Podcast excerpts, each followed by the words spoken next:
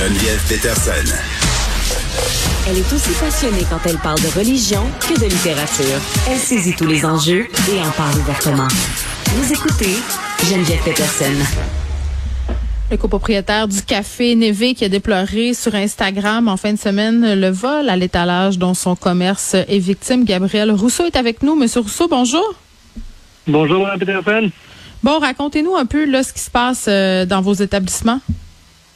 Bon, ben oui, écoutez, euh, c'est un peu drôle, ça, ça, ça, c'est devenu un gros truc, mais au courant de la dernière semaine, euh, avec le, le déconfinement puis euh, pour graduel, euh, les choses ont embarqué de plus en plus dans, au café. Puis on a commencé à remarquer au début de la semaine euh, quelques bouteilles de vin qui commençaient à disparaître, puis des sacs de café qui commençaient à disparaître. Puis écoutez, de façon assez surprenante, moi je pensais que c'était un événement isolé, mais ça a commencé à augmenter au cours de la semaine. Puis euh, Bref, tout ça pour dire, hier, je suis arrivé, j'ai eu mes euh, j'ai eu mes chiffres de mes employés. Bon, Oui. Ils m'ont envoyé mon inventaire. Puis après avoir vu qu'il y avait encore eu des vols euh, hier, j'ai j'ai décidé de ventiler un peu sur Instagram.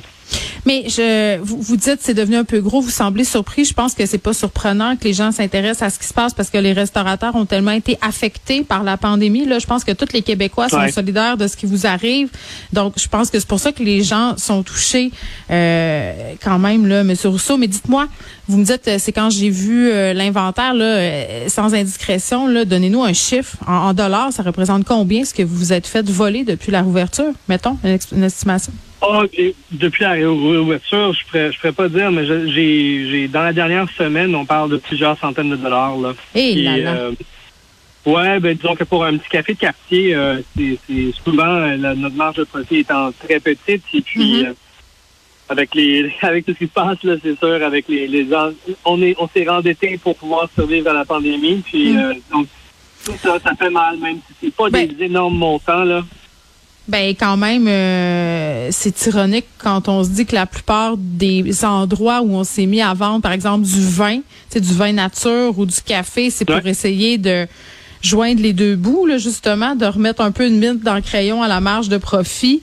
Là, que vous fassiez voler à même cette mine-là, c'est ce que je trouve particulièrement crève-cœur. Là, qu'est-ce qui, qu'est-ce que vous allez faire? Ouais. Parce que ce que je comprends, euh, c'est que vous, vous aviez trois succursales, mais là, à cause de la pandémie, vous avez dû en fermer une. Oui, effectivement. On a perdu notre succursale euh, dans le Myland, au coin de Casgrain, Saint-Viateur. Euh, on a on a tenu ça euh, bref là, sur le ventilateur, je vous dirais, pendant 18 mois avant de tirer la plug. Là, puis euh, ça a été une décision extrêmement difficile pour euh, mes partenaires puis moi.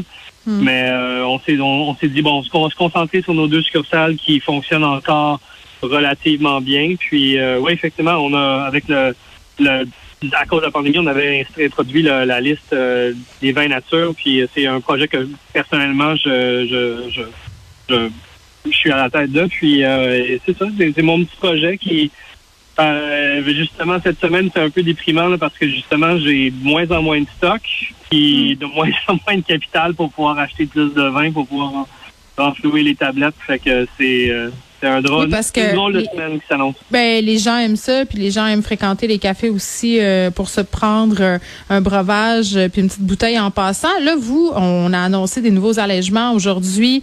Le 14 mars, ce sera la fin du passeport vaccinal. Ouais. Est-ce que vous voyez ça d'un bon œil? Vous devez être soulagé quand même pour la pérennité de vos commerces? Oui, absolument. Moi, c'est définitivement. euh, on, on a suivi les indications, puis on n'avait rien contre ça, mais c'est sûr que ça fait du bien de pouvoir euh, enlever ce, ce, ce fardeau-là, qui honnêtement est tenu entièrement par les employés.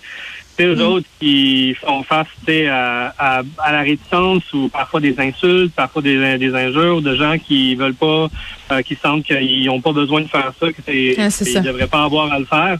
Oui, oui. Euh, fait que oui, euh, c'est surtout mes employés, je pense à eux autres, là, quand j'ai Mm. vu que c'était fini, ça, euh, ça va faire du bien euh, aux mes employés de plus avoir à, à, à, à enforcer les, les règles qui ont été euh, posées. Ouais. Je comprends que quand tu as signé pour être barista, tu pas signé pour être agent de sécurité, tu sais, euh, évidemment. Non, non, Euh, là, vous, je souligne là, pour les petits fins finaux qui nous écouteraient que vous avez installé des caméras. C'était pas votre premier choix. Là. Vous souhaitez, je pense, les retirer euh, rapidement.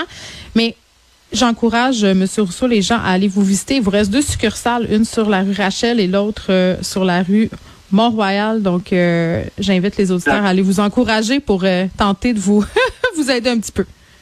Ah, c'est vraiment gentil. Merci beaucoup. Merci. Au revoir.